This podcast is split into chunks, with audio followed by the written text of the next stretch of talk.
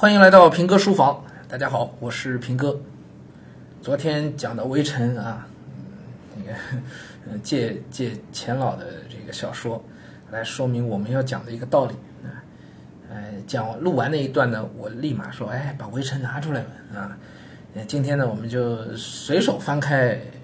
围城啊，读一段让大家体会一下，让各位家长啊，主要是家长来体会一下，感受一下什么是好的文字的这种表达啊，不仅仅是文字的水准、文采高低，不仅仅是这里，而是什么是好的描写啊。我们来看这很简单的一段啊，呃，围城第四章啊，这个方鸿渐已经失恋了，在唐小姐那儿已经失恋了啊，然后呢还没有去三闾大学，这一段时间他还在这个周家啊，在他曾经的这个算是。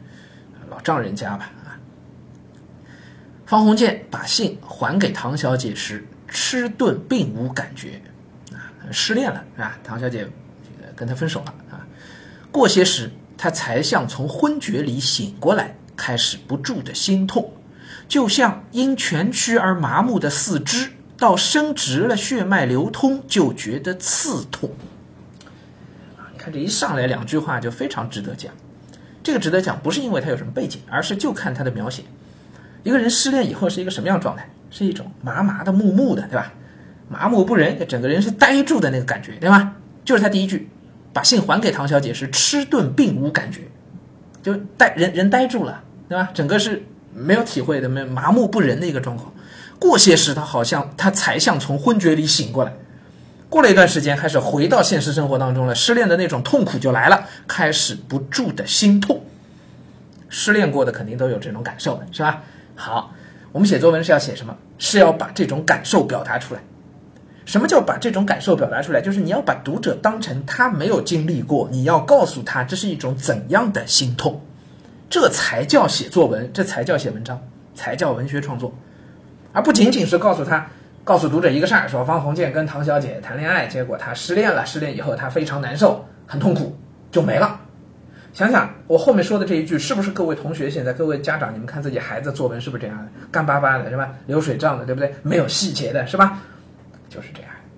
可是好的文学创作是什么样的呢？他不是急着就光把情节往下推，就光是讲那个事情，没有太多情节好讲。他重点的作者写这个小说，就是为了表达那种感受，在这里。具体来说，就是要表达什么什么样的那种心痛的感觉，要把那心痛给它写出来。于是，很自然的就会用到比喻句，因为用比喻是最能够让读者感同身受的一种方式。我说我心痛，那心痛像什么？我要把它比比喻成一个读者自己能够感受到的，或者更多读者其实在生活当中已经体验过的那种痛，这样读者就明白了。我要表达感情的目的也就做到了，是不是这样？在这里，作者要表达的不是他自己的感情，而是方鸿渐失恋以后心痛的那个感觉，就像因蜷曲而麻木的四肢，到伸直了血脉流通就觉得刺痛。我们有过吗？腿麻了，手麻了，有过吗？麻了以后那手没感觉，对吗？好，接着到什么时候开始有感觉了？血脉畅通的时候开始有感觉了，那个刺痛像针扎一样的那感觉，是不是这样？啊，那个手伸直出去，到伸直了，血脉流通，就觉得刺痛。哦，原来是这种感觉啊！他当时的心痛，是是是这样的一个状况。他那个心痛是一开始麻木的，没有感觉的，麻掉的，到伸直了才能觉得刺痛。他是等到把信都还给唐小姐了，他还没能感觉。过了一段时间之后，才像从昏厥当中醒过来，才觉得心痛。他是有一个过程的。不是把信还给唐小姐，一分手心里就觉得那么痛的，不是的。这个是作者要传递给读者的东西，这是好的文学表达，是不是？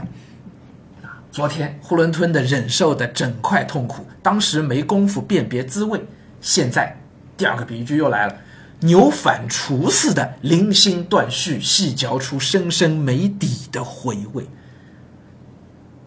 这一句其实说的跟这种感受跟前面的感受是非常接近的，就一开始是没感觉的，吃不出味道来的，尝不出滋味的。但是后来呢，跟那个牛反刍一样，啊，大家知道牛反刍啊，晚上会把早上吃进去的东西从一个胃里放到另一个胃里，哗哗再去嚼一遍，是吧？对，牛反刍似的，零星断续，细嚼出深深没底的回味。好，接着再用环境来继续烘托。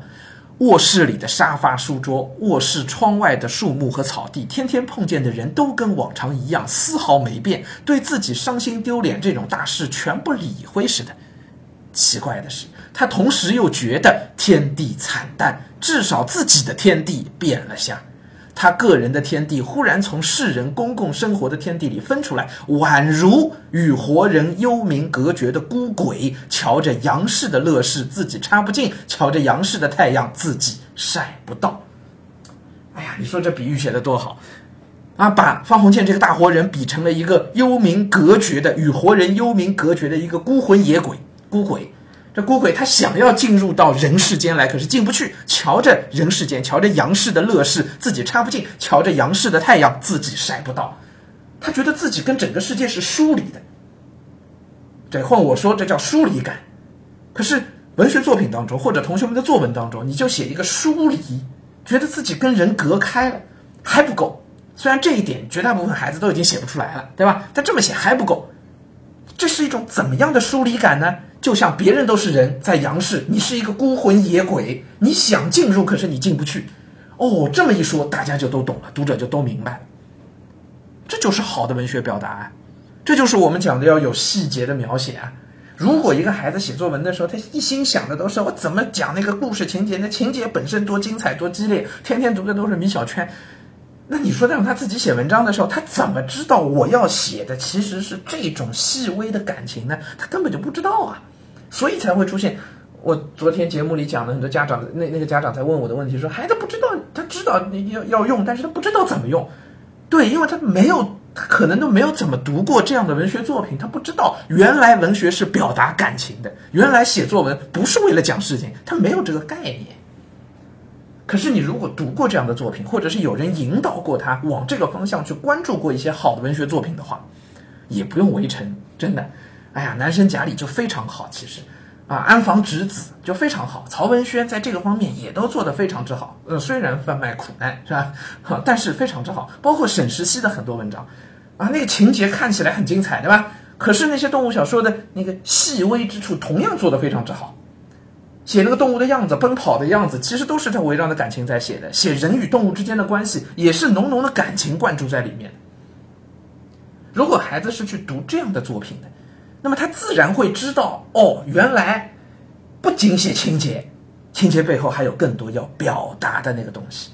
这些东西是他读再多的米小圈，读再多的什么什么漫画、中国史啊啊，读再多的这读不到的东西啊，是不是这样？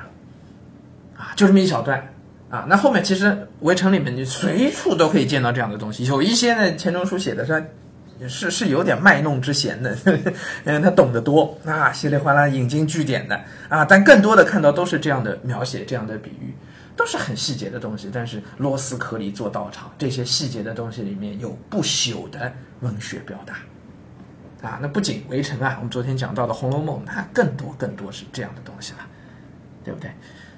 好，那么今天就也算是一个读书的分享啊，咱们书房的正经活儿是吧？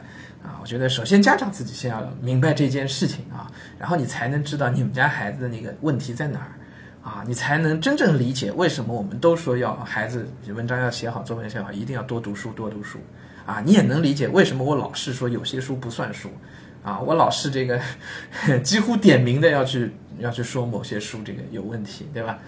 啊。嗯自自己读过好的作品了啊，这些问题自然就明白了啊。好，今天就先聊到这儿。